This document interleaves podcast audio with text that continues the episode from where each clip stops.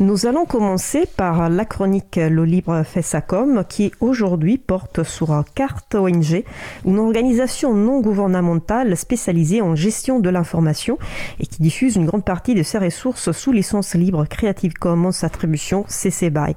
Nous avons avec nous aujourd'hui Martin Noblecourt, responsable des projets participatifs et open data chez Carte ONG. Euh, Martin intervient via l'outil libre de conférence Mumble. Bonjour Martin. Bonjour. Bonjour, merci d'être avec nous aujourd'hui pour parler de Carte ONG.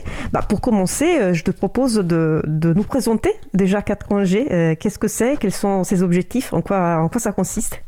Bien, merci pour l'invitation. Donc, je vais présenter rapidement Carte ONG. Donc, euh, Carte ONG, c'est une association qui est basée en France, à Chambéry, qui a été fondée euh, en 2006 et qui a pour objectif d'utiliser les outils euh, de la gestion de l'information, notamment géographique, donc la cartographie, mais pas que, au service de projets de solidarité. Donc, au départ, c'était beaucoup des projets de solidarité internationale, essentiellement humanitaires. On a travaillé, on travaille toujours beaucoup avec des grandes ONG comme Médecins sans frontières ou les, plusieurs agences des Nations Unies. Et et petit à petit, ça s'est ouvert euh, à des projets de plus long terme, voire à des projets euh, qu'on pourrait appeler de qualité social en France. Donc maintenant, on essaie de couvrir, on va dire, tout le champ euh, de la solidarité et d'appuyer différentes organisations associatives ou, publiques avec donc nos outils qui vont de l'édition de cartes à la collecte de données sur le terrain, en passant par l'organisation d'ateliers de cartographie participative, etc. Et donc CartoNG étant une association, à la fois une équipe permanente qui travaille donc on va dire plutôt pour les grandes organisations qui contribuent à notre financement, mais aussi une équipe de bénévoles, ce qui nous permet de venir en aide à des petites structures qui n'ont pas forcément de budget pour ça. Merci pour euh, cette présentation. La, première question que j'ai à l'esprit, c'est comment, comment ils faisaient avant les, ONG avant, de, avant 2006, avant que CartoNG euh, euh, existe? Bon, de toute façon, quand on travaille sur des outils de type SIG et cartographie, euh, les gens ils se débrouillaient toujours avant et même ils se débrouillent toujours euh, avec d'autres moyens actuellement. C'est-à-dire que c'est très rare qu'on fournisse une carte à une organisation sur le terrain qui ne puisse pas se, se déplacer sans, puisque les, les gens qui travaillent pour les ONG sont essentiellement des personnels locaux, ce qui est très bien, et donc ils connaissent leur propre territoire.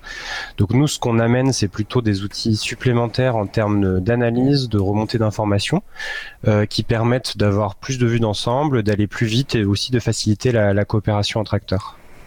Donc, si j'ai bien compris, il y a, vous, vous appuyez en fait sur les acteurs locaux pour la, la, récolte, on va dire, des informations. Et puis, voilà, à, Chambéry, vous, vous apportez votre expertise pour compléter nous, on est vraiment ce qu'on appelle une ONG support, c'est-à-dire que c'est pas nous qui développons le fond des projets. On va aider des, des organisations qui vont travailler, par exemple, sur des thématiques médicales ou sur de l'aide alimentaire ou sur des projets d'environnement. Et en fait, on leur amène des outils pour être plus, on va dire, efficaces, plus complets, plus inclusifs dans leur travail. Donc après, ça va dépendre vraiment des thématiques. Nous, on s'adapte. Et en fait, la plupart de ce qu'on fait concrètement, c'est de la formation. C'est-à-dire qu'on accompagne ces organisations, on les aide à définir leurs besoins, à comprendre, à identifier les outils qui leur sont utiles. On les forme, on les accompagne. Des fois, on les aide un peu dans la mise en œuvre. Et puis après, elles sont censées se débrouiller pour utiliser ces outils durablement dans la mise en œuvre de leurs activités. Et si vous allez sur le site de CartoNG, euh, on, a mis la référence sur la page euh, consacrée à l'émission, euh, vous pouvez voir que c'est vraiment, vous, avez des projets dans, dans, tout le monde. et on, a, on avait dit que vous mettez la plupart de vos ressources sous licence libre Creative Commons attribution CC BY. pourquoi ce choix, même si je, je, m'en doute bien, mais c'est important, de, important de, de, le rappeler, je pense. Quelles sont les ressources que vous vous mettez sur CC, CC BY et, pourquoi?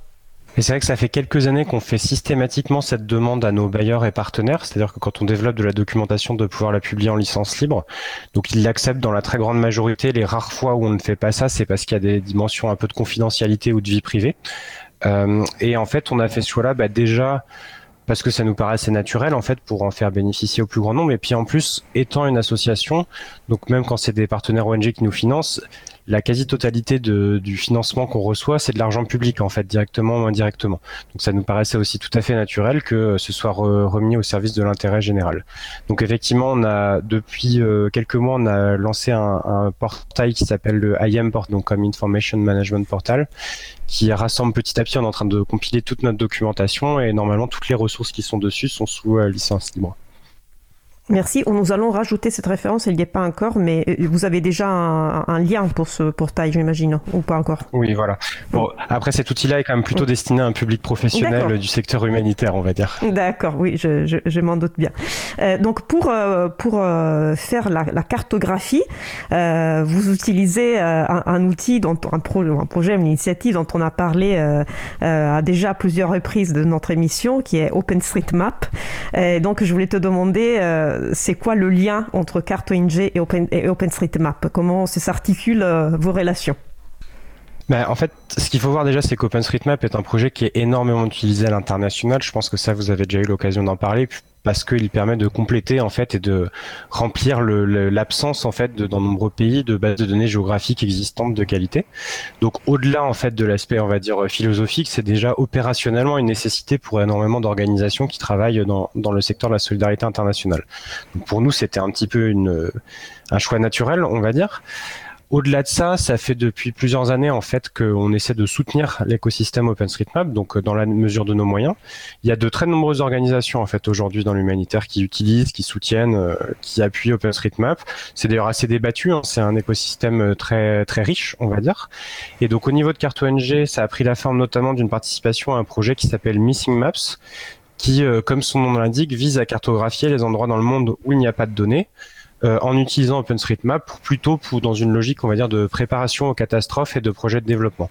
C'est-à-dire qu'on va être sollicité par euh, soit un acteur humanitaire international, soit par une organisation plus locale qui va nous dire j'ai besoin de données cartographiques sur mon territoire et donc on va euh, cartographier à distance ce qu'on peut et les appuyer pour collecter la donnée sur place. Missy Maps, c'est un, projet qui est né à l'initiative de CartoNG ou, ou vous l'avez rejoint? Non, au départ, c'est une initiative de Médecins sans frontières, euh, de plusieurs branches de la Croix-Rouge et d'une ONG qui s'appelle Humanitarian OpenStreetMap Team, qui est justement spécialisée sur la thématique, qu'on a rejoint assez rapidement. Et en fait, c'est un peu devenu le réseau on va dire des acteurs humanitaires qui veulent euh, soutenir OpenStreetMap. Après, encore une fois, la richesse d'OSM, c'est donc vous avez une fondation OSM qui est un peu le, truc tutélaire qui euh, régule, on va dire, le, le, projet, mais en fait, c'est après c'est extrêmement divers. Vous allez avoir plein de groupes locaux en fait dans le monde entier, donc euh, y compris beaucoup de communautés OpenStreetMap qui sont développées euh, euh, dans les pays qu'on dirait du sud. et donc nous généralement quand on développe un projet, on essaie au maximum de se connecter avec cette communauté locale, de la soutenir et de la mettre en avant vis-à-vis des acteurs locaux, notamment institutionnels, parce que c'est toujours un combat en fait pour ces acteurs d'avoir une visibilité et de paraître crédibles vis-à-vis de leurs acteurs institutionnels nationaux. Mais en fait il y a aussi une foultitude d'entreprises privées, d'ONG, etc. qui utilisent ce projet. Donc c'est c'est vraiment la logique du commun numérique qui fait qu'en fait on peut se retrouver euh, dans certains pays à avoir euh, des entreprises comme Apple ou Facebook qui cartographient sur OpenStreetMap à côté de, de grandes ONG internationales, d'agences gouvernementales ou de la communauté de base. Chacun a un peu sa perspective en fait sur le projet, son approche le modèle de données étant très libre, en fait, euh, on peut aussi venir y ajouter des informations qui intéressent plus ou moins tel angle. Par exemple, il y a beaucoup d'associations qui travaillent sur l'accessibilité ou sur ce genre de choses. Mais en fait, à côté de ça, vous pouvez avoir des usages aussi tout à fait privés. Normalement, tout le monde met au pot commun et ça se régule. Donc parfois un petit peu avec du conflit, mais la licence euh, donc ODBL d'OSM permet de réguler tout ça normalement. Notre euh, émission euh, raconte liberté informatique et raconte aussi, euh, donne des idées pour agir, pour les personnes qui souhaitent contribuer. Et l'intérêt du projet Missy Maps, c'est que n'importe qui peut contribuer, ou je me trompe? Oui, effectivement. Donc, on, utilise les outils OSM et on utilise de préférence les plus accessibles. Et donc, on organise des événements qui s'appellent les Mapatons. Donc, euh, CartoNG, on organise euh, normalement à peu près toutes les semaines. C'est le lundi soir en ligne. Et on en fait aussi régulièrement euh, en présentiel. Il y en a un ce soir à Lyon, par exemple. Et puis, on essaie de faire un peu, on tourne en France, en fait. Il y en a à peu près un par mois. On en fait aussi régulièrement en université pour sensibiliser les étudiants. Et donc pendant ces événements, en fait, on vous apprend à utiliser les outils les, de base d'édition sur OpenStreetMap, donc en éditant sur de l'imagerie satellite, en fait, donc euh, ce qu'on voit à distance. Et ça fait en fait une première initiation qui permet nous à la fois de sensibiliser bah, sur le travail qu'on fait, les causes qu'on soutient et l'usage de la cartographie, de faire découvrir OpenStreetMap en fait au, plus vaste public, et on espère aussi comme ça euh, mobiliser des gens qui deviendront des bénévoles, qui ensuite se formeront on va dire sur des outils plus avancés de collecte, donc à la fois de collecte terrain, de travail à distance, et puis même après euh, d'aller plus sur des outils de SIG et d'analyse cartographique plus avancés. Tu as parlé des, événements à distance. J'ai vu sur votre rapport d'activité 2020 qui est, super bien fait. Hein. si vous voulez aller plus loin euh, dans la découverte de Carte ONG, je vous recommande vraiment de le, euh, consulter.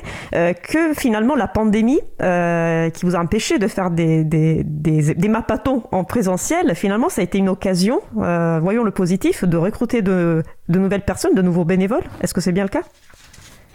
Oui, tout à fait. En fait, la limite un peu de l'approche qu'on avait jusqu'à présent, c'est qu'en faisant en présentiel, on faisait ça dans les villes où on est les plus présents, donc euh, plutôt en Rhône-Alpes ou à Paris. Et là, en fait, ça nous a permis d'ouvrir un vaste public euh, ailleurs en France et aussi à l'étranger.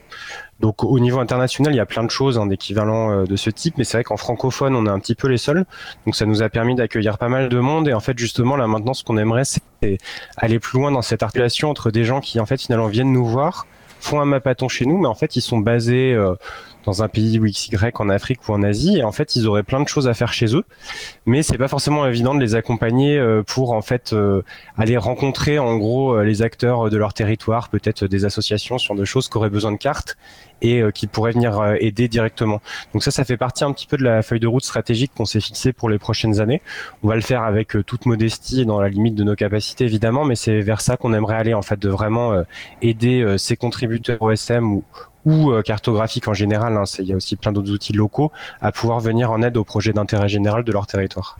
Donc il y a des nouvelles euh, prospectives euh, qui, s'ouvrent, euh, quoi, quand il y a un problème, il y a voilà, il y a, une solution. On peut aller, on peut aller encore encore plus loin. J'imagine effectivement que pour les personnes qui participent à, ces à mapatons, il y a déjà une grande satisfaction de, de pouvoir contribuer à OpenStreetMap, mais une grande satisfaction aussi de pouvoir contribuer à, à des projets humanitaires. Je vois toujours sur votre rapport d'activité que vous avez cartographié euh, au moins 50 sites euh, de réfugiés. Donc ça fait toujours partie du, projet euh, Missing Maps, donc des, sites en fait qu'on a, a du mal à, voir et à rendre visibles. Euh, donc le temps file très vite. Euh, Est-ce qu'il y aurait quelque chose que, tu souhaites rajouter par rapport à, par rapport à Carton par rapport à, par rapport à Maps? Bah simplement euh, repréciser aux gens donc effectivement qui peuvent venir s'inscrire au Mapaton donc euh, les, inscriptions sont on met de la com sur nos réseaux sociaux et sur notre site. Donc c'est tous les lundis. C'est une excellente occasion de découvrir OpenStreetMap euh, carte ONG et pourquoi pas de s'engager plus avant dans le bénévolat.